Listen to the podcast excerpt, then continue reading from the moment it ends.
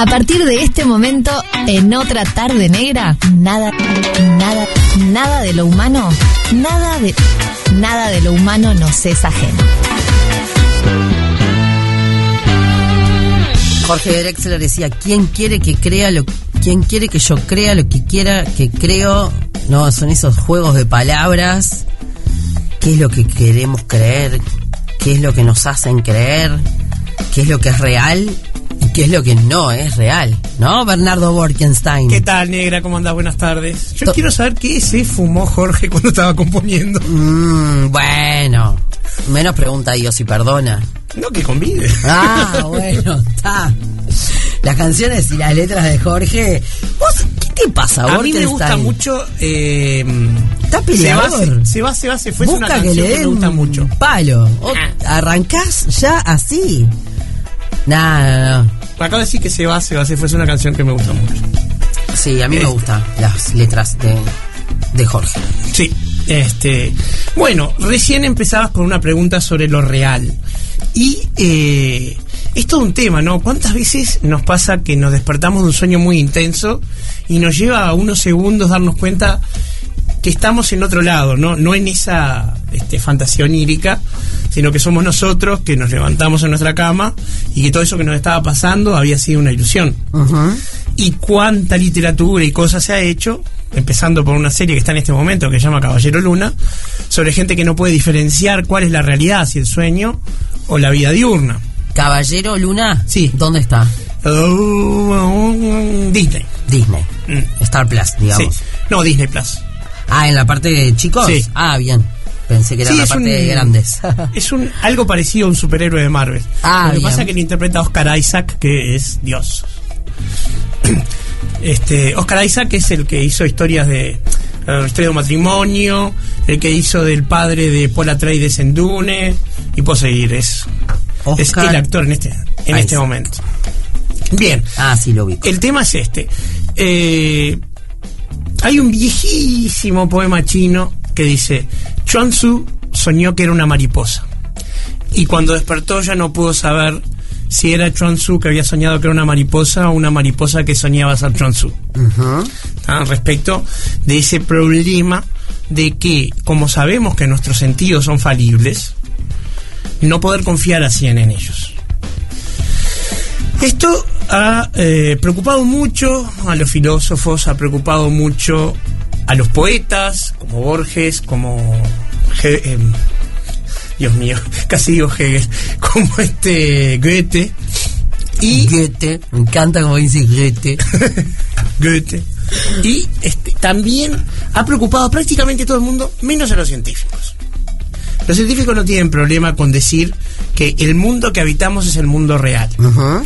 Recién se empiezan a hacer problemas con lo infinitamente pequeño, donde ahí la, la- la realidad nos juega malas pasadas. Como por ejemplo, que las cosas pueden ser y no ser al mismo tiempo. Y ahí ya nuestra lógica binaria caduca. Binaria no en el sentido este, de la agenda de derechos, sino binaria en el sentido del principio de no contradicción, de que algo y su contrario no pueden ser verdaderos al mismo tiempo. O sea, vos podés ser María Noel o no ser María Noel, pero no puede ser y no ser María Noel al mismo tiempo. Pará, y vos te quejás de Drexler. Pero a ver. Pará, bajámela por Ruffini. Pero quiero decir, vos ¿Cómo, podés, ¿Cómo? ¿Cómo era? A ver. vos podés ser tú Sí, o no serlo. ok. Podés ¿Cómo ser- sería ser no yo, ser yo? ser yo, por ejemplo. ¿Y cómo sería vos? Y bueno, yo soy Bernardo, yo soy yo, pero lo que pasa es, yo puedo creer que soy yo o ser yo. Lo que no puedo es a la vez ser y no serlo. Te hace bien. De la mano del licenciado Mariano, Francescoli. ¡Ay, Mariano! ¿Quién es Mariano? ¿Cómo quién es Mariano? Mariano Francescoli, nuestro columnista. Ah, está bueno, pero me sacaste de, me sacaste de partido. Estamos haciendo eso, dijiste que eras, no eras, bueno. Claro, bueno, no, yo dije que soy. Lo que te digo es, uno puede no saber si es o no es algo, como le pasa al chino Chuan Tzu del poema, pero lo que sí sabe es que una de las dos no puede ser y no ser al mismo tiempo. Eso es lo que le pasa a los científicos con lo infinitamente pequeño. Pero eh, el problema de qué es lo real se puede agarrar desde dos puntos de vista. El primero, que es el que venimos haciendo, que es el que más me gusta, el de diferenciar qué es la realidad, qué es el mundo que nosotros llamamos real, del mundo que no lo es.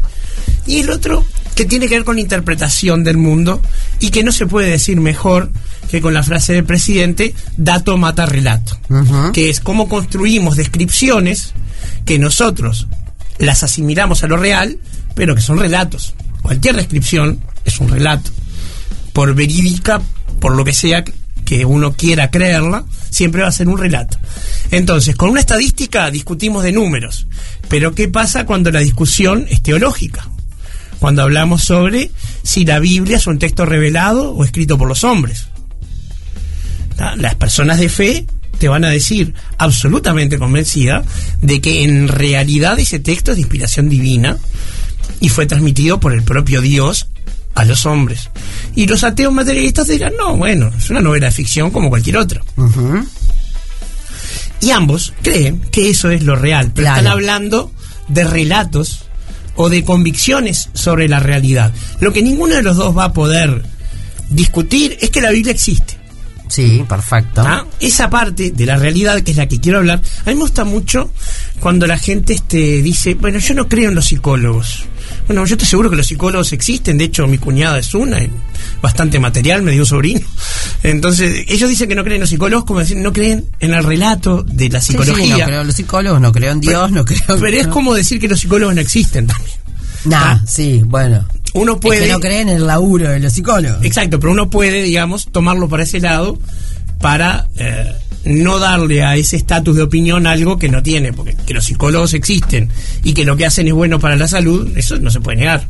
Uno podrá decir, ¿qué línea de psicólogos Bueno, es una discusión que les corresponderá a ellos. Pero bueno, como te decía, nosotros nos vinculamos con el mundo exterior con los sentidos. No tenemos otra manera. Nosotros vemos, olemos, tocamos, oímos, ¿sí? Sentimos gusto. Y no tenemos otra manera de vincularnos. Cualquier cosa que nos vincula con el afuera tiene que ver con alguno de esos sentidos. Y los sentidos nos engañan. Descartes en las meditaciones metafísicas hizo un este capítulo muy interesante respecto de eso y llegaba a la conclusión justamente del famoso cogito cartesiano, cogito ergo sum, que se traduce mal, es pienso, por lo tanto existo, no luego, porque luego lleva confusión, y quiere decir que mientras estoy pensando yo sé que existo, porque ese flujo de pensamientos en mi cabeza me da la conciencia de existir. Y hay gente que dice que quizás no seamos otra cosa que ese flujo de pensamiento. Tú pensás, se puede perder un brazo, se puede perder dientes, un ojo, el hígado, te pueden cambiar el corazón, pero no te pueden cambiar el cerebro. Y lo único que te hace saber que yo soy yo o tú eres tú es esa línea de pensamientos en la cabeza. Entonces. ¿Cuántas veces decimos, este no soy yo? También. O esta no soy yo. Es una forma metafórica, ¿no? O sea, no me reconozco, este, yo no soy así. Bueno, pero es más bien una alusión metafórica, ¿no? Voy a hacer esto pero esto no es lo que yo, esto no es lo que yo haría. Exacto. Bueno, ahí tenés. Cuando uno toma una decisión que sabe que la está tomando eh, bajo algún tipo de coerción, ya sea por la realidad o por otra persona, porque también es la realidad a veces nos obliga a hacer cosas. Y ese es exactamente el punto más importante. Nosotros sabemos que estamos en un entorno real cuando el entorno se resiste a nuestra voluntad. Lo real es lo que tiene la capacidad de resistirse a mi voluntad. Si yo encuentro lo que sea, que puede o no hacer lo que yo quiero, en ese caso estoy hablando de algo real. ¿Por qué? Porque si yo estoy imaginando algo, esa, digamos, este, ese constructo puede, digamos, no comportarse como yo quiero, como las pesadillas, pero eso porque lo que no está actuando es mi voluntad. Cuando uno tiene sueños lúcidos, generalmente van por otro camino. Y cuando uno está fantaseando, generalmente la voluntad lleva las cosas para un lado o para el otro. Pero lo que está afuera, o sea, yo no puedo desear que esta mesa se abra y me deje pasar. No puedo desear que si yo interactúo contigo hagas exactamente lo que yo quiero una porque te conozco y otra porque sos una persona diferente. O sea, tú harás lo que tú querés que puede coincidir con lo que yo quiero. O sea, nadie dice que la realidad se opone o nos resiste. Es que tiene la capacidad de resistirnos. Entonces, contra lo que tantos este, científicos, poetas, este, escritores, lo que sea. ¿Quién quiere, quiere? Ahí va de vuelta la de Excel entonces. ¿Quién quiere quien quiere que quiera, no, no me sale. ¿Quién quiere que crea lo Quien que yo quiero que crea? Quien quiere que yo quiera lo que creo que quiero. Ah. Bueno, Ahí. este ese, es, es un trabalenguas que si me das una botella de vino y dos o Quien tres horas capaz que llego. ¿Quién quiere que yo crea lo que crea que quiero? Así, pero, va un poquito por en, ahí. En cafeína, como estoy por las mañanas y a mediodía, no me da para profundizar mucho por ahí. Eso requiere otro tipo de ayuda. Y este es importante porque la filosofía griega era vino dependiente. Esto es algo que hay que decirlo. En los simposios, donde discutir era el pasatiempo más noble y más interesante, se corría el vino. O sea, la bebida era el vino, era obligatorio que hubiera vino. Lo que lo tomaban, este, reducido con agua, pero por otras razones. En particular porque el vino de antes no era el de ahora. Claramente. no, no tenía la, la calidad de los vinos que tomamos hoy. Pero bueno, entonces, eh, esta idea tan, tan dura de, de lo que de lo que es real, de qué podemos confiar que es real. ¿Sí? A veces este, se nos despierta el escepticismo, pero sobre cosas que no tienen que ver con evidencias físicas. Si bien Berkeley y otros han pensado si esta mesa es real, etcétera, y el propio Kant llegó a la conclusión de que lo único real era él y todo lo demás estaba inventado en su mente, solipsismo. Una cosa un poco extrema, porque estoy seguro que el propio Kant, cuando venía un auto, se corría. claro. Este, entonces, eh, dije un auto. Sí, sí, se, enten- se entendió. Me quedé Este- pensando lo mismo yo. Pero lo que quiero decir es, eh, nosotros tenemos esta duda de lo real en, en- en el mundo habitual, por más escéptico filosófico uno sea, ante cosas que su materialidad es complicada o que, por ejemplo, su materialidad es a futuro.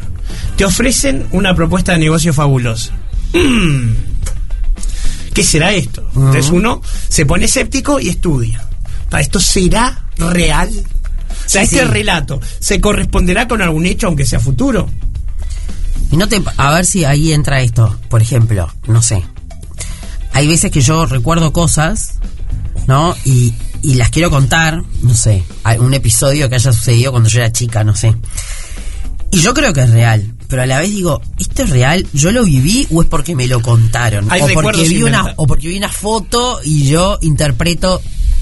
¿No? Sí, bueno, ahí está el, el- el más grande de todos, ¿no? Este Serrat, que alguna vez cantó, los recuerdos suelen contarnos mentiras, por aquí se encogen, por allá se estiran. Este, o sea, sí, eh, muchos de nuestros recuerdos son inventados, son implantados por otros. Este, nuestros padres que nos contaban anécdotas que después incorporamos. ¿no? O sea, eh, el tema de eh, la realidad de nuestros recuerdos me lleva a otro punto interesante. La frase, la oración, mañana va a llover, ¿es verdadero o falsa? Y. No sé. Mañana, mañana va a llover y no sabemos. ¿Hasta mañana? Ahí está. Tú este, asumiste el, el punto de vista de, de nuestra época, del siglo XX o el XXI. Una afirmación a futuro no es veri- verificable. No tiene posibilidad de ser verdadera o falsa hoy. Claro. Veremos mañana si llueve o no llueve. Pero para los griegos, las frases a futuro eran verdaderas hoy, porque creían en el destino. Yo podría no saber si va a llover mañana, pero para ellos definitivamente ya está decretado si mañana llueve y la frase mañana lloverá puede ser falsa o verdadera. ¿A qué voy? Al hecho de que lo que no pertenece al presente, o sea, nuestros lejanos recuerdos y nuestras predicciones del futuro, tampoco son fácilmente contrastables como reales por la falta de evidencia material. Con suerte, ponele, podremos tener una foto de algún este de algún evento, pero ahí lo que hay es una prueba material, hay una evidencia que soporta el recuerdo y pesa más la evidencia que el recuerdo. Entonces, tendemos a creerle incluso a la foto más que al recuerdo. Obvio. Porque la realidad, entre otras cosas, existe ahora. Claro. Yo me muevo en el ahora. Entonces, este tema ha obsesionado a todo el mundo y hoy en día en el tema de las redes sociales eh, estamos viviendo un momento en el cual ya nadie duda. O sea, todo el mundo tiene certezas. Entonces ya no es que nosotros eh, dudamos, por ejemplo, si Dios existe, sino que todo el mundo sabe, a fuer de, de ciencia cierta si Dios existe y es absolutamente estúpido creer otra cosa, porque ese es el otro tema discutido en las redes sociales. Es estúpido no pensar lo que yo pienso. Y las discusiones rápidamente, según el teorema de Godwin, escalan rápido, como decía, escalan hasta eh, la acusación de sos un nazi en cuatro o cinco párrafos. Y eh, se suelen enfrentar dos relatos sobre una realidad que no hay forma de que, de que lleguen a un acuerdo porque no hay forma de que una persona cuestione sus propios este, sus propias convicciones para tratar de hacer lugar a los de la otra. Hay varios conceptos de realidad, porque Sí. pienso, por ejemplo, ¿no? El- eh, aplicamos la, la- la palabra en un montón de cuestiones, pero mm, hace un tiempo, no me acuerdo cuál era el tema, creo que fue cuando hablamos de la discriminación, Ajá. que hablábamos de, no sé, oportunidades, etcétera, que puede tener alguien del barrio Borro y alguien de Carrasco, Sí. ¿no? Eh, y ahí también se aplica el, bueno, pero tienen realidades distintas. Sí. Viste que lo hablamos, lo- muchas veces decimos esa frase. Claro. Bueno, pero son realidades distintas. Es verdad, sus condiciones materiales son diferentes, pero no quiere decir que para uno llueve, para el otro no. Lo que quiere decir es que para uno se moja la casa y se llena de barro la calle y para el otro no. Entonces está mal eh, la acepción. No, está perfecta. Está Está, perfecto. perfecta porque su realidad es distinta. O sea, ¿cómo va a ser igual la realidad de alguien que no come de alguien que come? No, claro que son Esa es su realidad. Es su realidad, pero no quiere decir, como te decía recién, que uno no viva en Uruguay por estar ahí. Vive en el mismo país, al mismo tiempo, en la misma fecha, en mundos completamente distintos. ¿Se viene la tanda? Se viene la tanda. Dale. Dale. El Sheeran featuring Lil Baby con Two Step aquí en otra tarde negra. Y bueno, seguimos conversando como todos los miércoles con Bernardo Borkenstein y nada de lo humano nos es ajeno, hablando de lo real, Sí. la realidad y las redes sociales, Ver. Es cierto. No, y aparte, vos y yo seguimos haciendo el programa en el corte porque seguimos hablando. Ah, como- sí, sí, filosofamos en el corte también. Claro, eh, yo ejemplifiqué con las redes sociales porque eh, la gente iba a decir entra, pero entramos con, con ese aire de eh, en 180 caracteres yo tengo que explicarle mi verdad al mundo. Y el, el mundo es algo bastante real, porque de repente ahí me pueden escuchar potencialmente miles de personas, cuando antes, eh, si vos hablabas en el club o en el boliche, te escuchaban 15 en un buen día. A eso Humberto Eco lo, lo ironizó bastante bien, ¿no? Este, pero el tema es, no tenemos que confundir esa necesidad de ganarle una discusión al otro y autoconvencerme de el poder de mi argumento con algo que tenga que ver con la realidad. Yo hice una pequeña trampa, porque tenía que mantener una cierta fluidez, de que el problema de la realidad es diferente en cuanto a yo lo vierto hacia adentro, por ejemplo, quién soy o cómo soy, y la realidad de si lo abierto hacia afuera cómo es todo lo que no soy yo, cómo es el mundo exterior. Entonces, eh, el primer problema eh, tiene que ver con algo muy importante. Todos tenemos cualidades, ¿sí? De dos tipos. Unas son esenciales y otras son contingentes. Las esenciales son aquellas sin las cuales yo no soy yo. Y las contingentes son todas las demás. Y hay gente que este, encuentra difícil aceptar la realidad, por ejemplo, de que se está quedando pelada. Claro, yo conozco por lo menos dos amigos míos que están tan pelados como yo y se hacen crecer un pelo alrededor de la cabeza y se lo enrollan todo. Llevan más tiempo peinándose que, que la China Suárez. Allá, vea. El señor lleva una dignísima pelada, que es como se lleva, con orgullo. Ah, por supuesto. Hay cosas que ante la realidad, Ante la realidad, ante la realidad, Evidentemente. Pero el tema es, ahí hay un tema. Ay, qué horrible que estoy hablando. Ahí hay un problema. Tener o no tener pelo es contingente. No voy a dejar de ser yo. Lo mismo que si pierdo un brazo no dejo de ser yo. Pero ¿por qué hay gente que tiene problemas para aceptar esas cosas? Cuando la evidencia es tremenda. Y la respuesta es que nuestros sentidos nos engañan y hay distorsiones, cogniti- distorsiones cognitivas que nos hacen ver como que nuestra pelada no es tal o negamos parte de la misma y no puede hacer que yo crea que tengo ojos azules, pero a lo mejor puede hacer creer que una persona le está creciendo el pelo cuando no le está creciendo el pelo, o lo que fuere. O que estoy más flaco, ¿sí? O que lo que fuera, o que no estoy tan viejo, H. Pero el tema es, volviendo ya a la relación con el mundo real. Se supone que en algún momento la realidad, como tiene la capacidad de resistirse a tu voluntad, y como en algún momento lo va a hacer, de alguna manera te pasa por encima.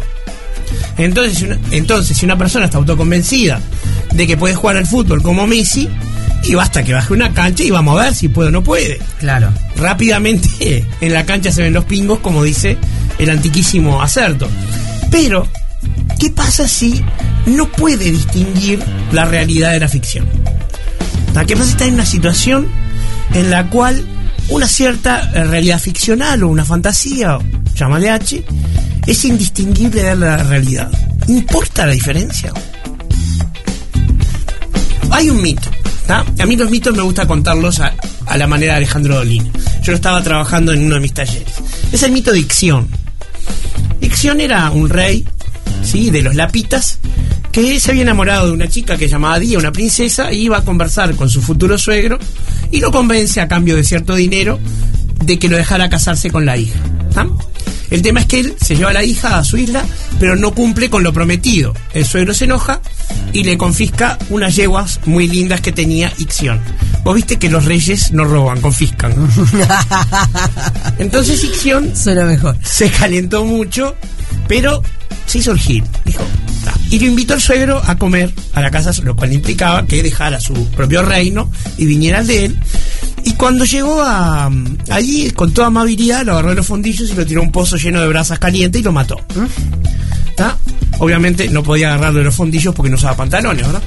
Pero este, el tema es que ahí Ixión cometió uno de los peores pecados que puede cometer un griego, que es violar el principio de hospitalidad. Es sumamente sagrado en todo el Mediterráneo antiguo. Si vos aceptabas a alguien de huésped, su vida era tu responsabilidad hasta extremos incalculables. Pero lo bueno es que cuando uno cometía un crimen, lo único que tenía que hacer era ir a otro rey, bueno, o a un rey si uno no lo era, y pedirle que lo purificara. Mediante unos ciertos rituales y cosas, el rey lo purificaba, y vos no es que estuvieras perdonado, ya eras inocente de nuevo. El pecado o el crimen desaparecía. Pero era tan terrible lo que había hecho Ixión que nadie se animaba a purificarlo. Y eso le impedía volver a su reino, porque eso implica el destierro, pero a la vez era un paria, no, no, no había forma. Entonces tuvo suerte. El que se apiada de él es nada menos que Zeus, el más grande de todos los dioses, y lo purifica, como era el más poderoso, podía hacer lo que quisiera, y además se lo lleva al Olimpo, donde se sienta a la mesa de los dioses y come la comida de los dioses, néctar y ambrosía. Pero en ese momento, mientras está ahí con todos los dioses que son hombres y mujeres jóvenes y hermosos, decide cortejársela, digo, cortejarla. Pero era no, entre otras cosas, no era muy afecta ¿Cómo a, le gustaba el tuterío, te digo? Sí, a los griegos ni hablar. Pero era no, viste, era, era una diosa bastante este casta para haber sido la esposa de alguien y va a quejarse a su marido. Zeus, como en aquella época el yo te creo hermana todavía no estaba, desconfía, porque para empezar nadie puede ser tan idiota de querer atropellar a la esposa de Zeus, y por otro lado sabía que era, era bastante de armar lío. Este, ya había enloquecido a Heracles, había hecho bastantes problemas. Entonces decide poner a a prueba. ¿Y qué hace? Toma una nube, le da vida y la hace tomar la forma exacta de ella. Un duplicado indistinguible y se la manda a Ixión. Y Ixión se acuesta con ella, hace todo lo que tiene que hacer. Y este Heracles tiene la prueba que precisaba y lo castiga, lo ata en una rueda ardiente y lo hace circular eternamente por el cielo atado a esa rueda de fuego. Zeus. Zeus, por lo que dije. Heracles. Era no, Zeus, sí. Este, y como además había comido la comida de los dioses, era inmortal, el castigo es eterno. El tema es, mientras estaba con esa nube que se llamaba Nefeli, ¿importaba para Ixión que no fuera Hera? No. Él estaba convencido, para él era, era. Sí, sí, sí, obvio. Este, entonces, cuando la realidad es indistinguible de la fantasía, y se vive igual. Por eso, la sociedad de consumo está haciendo tanto esfuerzo en mejorar los videojuegos, en la realidad virtual, en encontrar una realidad que nos pueda vender, que no se distinga de la auténtica, pero que nos dé todo lo que necesitamos. Justamente en mi taller yo trabajaba la película Hair, no sé si te acordás de esa película de Spike Jones, No. Dame más referencias. Joaquín Phoenix compra un sistema operativo que tiene la voz de Scarlett Johansson y se enamora de él. Ok, sí. Antes, Her, porque Ah, sí, sí, la relación entre el sistema operativo y el este y el protagonista. Entonces, ¿importa que sea un sistema operativo en cuanto a mí me provee de toda la afectividad que necesito en una relación? Yo no tengo respuesta. ¿ah? Pero la realidad es que, claro, el personaje ese estaba abollado y no podía vincularse con personas reales. ¿ah? Que a lo largo de la película resuelve algunos temas, pero bueno, esa es la película. Entonces, sí, para Ixión, Nefele era era, tanto que tuvieron hijos, ¿eh? No tuvieron un hijo, un centauro. Entonces, a veces la realidad puede ser eh, materialmente eh, resistente a nuestra voluntad, pero a veces puede no serlo y a veces puede, para peor, no importar. En los años 60, fin de los 50, pero seguramente en los 60, eh, Hilary Putnam, un, un filósofo canadiense con, con un nombre difícil de, de, de- de codificar. Yo durante años pensé que era una mujer, porque Hillary para mí es Hillary Clinton, nada Sí, más. claro. Pero este era Hilario. Era Hilario. Cómo me gusta Este, el nombre Hilario. ¿Te gusta? Me encanta. Bueno, él eh, propuso un experimento mental que después hizo gran escuela en la ciencia ficción y lo vas a reconocer enseguida. Y habló de los ce- ce- cerebros en cubetas.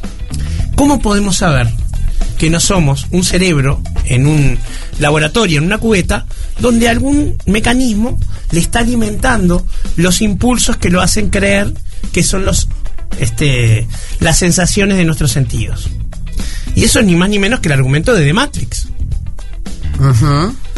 Me quedé pensando, yo sé que a vos no te gustan las definiciones, pero a esta altura Sí, sí, dale, dale. necesito saber. No me gusta arrancar por las definiciones, sí me ok, gusta la- real o realidad. ¿Qué Bueno, dale, vamos a fijar. Real. Yo te tapo el bache.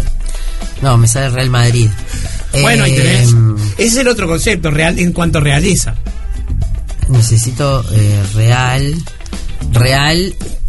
Nunca me puse a pensar, porque hay cosas que uno no necesita la definición. ¿no? Bueno, es que son conceptos que de tan comunes, de tan cotidianos, uno se los cuestiona. San Ambrosio Y decía- la realeza. Sí. ¿Por qué se llama realeza ahora que lo pienso? No, viene de una línea este apartada, se, se dice realeza en las lenguas latinas. Real, que tiene existencia verdadera y efectiva. Claro, o sea, que existe con verdad, ¿sí? Y esa efectividad, de alguna manera, es una forma menos eh, específica de decir que tiene la capacidad de generar efectos, o sea, de resistirse a nuestra voluntad entre ellos. Claro, cuando decimos, pero la real realidad, ¿no? Sí. La real aplicamos, no, la real es un real, pleonasmo eso. la real realidad. Sí. Ahora, por ejemplo, y nos tenemos que despedir. Eso es real. Eso es real. Eh, cuando uno dice, por ejemplo, no, estas son mujeres reales, ¿no? O- u hombres reales, o, eh, qué sé yo, cuando decís eh, cuerpos reales, y los otros, ¿no son? Y bueno, lo que pasa, ahí hay un tema interesante, pero volvemos a dato mata real, relato. Ahí habla del cuerpo de las personas normales, en tanto más abundantes en el planeta, Mm. y el modelo de la sociedad de consumo idealizado de esos cuerpos perfectos y estereotipados que requieren que uno viva en función de ese cuerpo para poder tenerlo, y aún a veces ni así. Yo te vi una foto de Pampita con cinco hijos y yo no quiero ni saber, no puede dedicarse a otra cosa que a cuidarse. Ah, pensé que iba a tener hijos. ¿Qué? ¿Que yo iba a tener hijos? Con papita. Ah, no, no, no, no. Chao, Bernardo. Borges. No vemos, no, no, no. No. Hemos perdido todo, todo este asidero de la realidad. Se fue todo, se fue todo. La cadena, el bar. Buena semana. Hasta el miércoles, nos vemos. Otra tarde negra. 100% radio. Radio. 100% negra. 100% negra.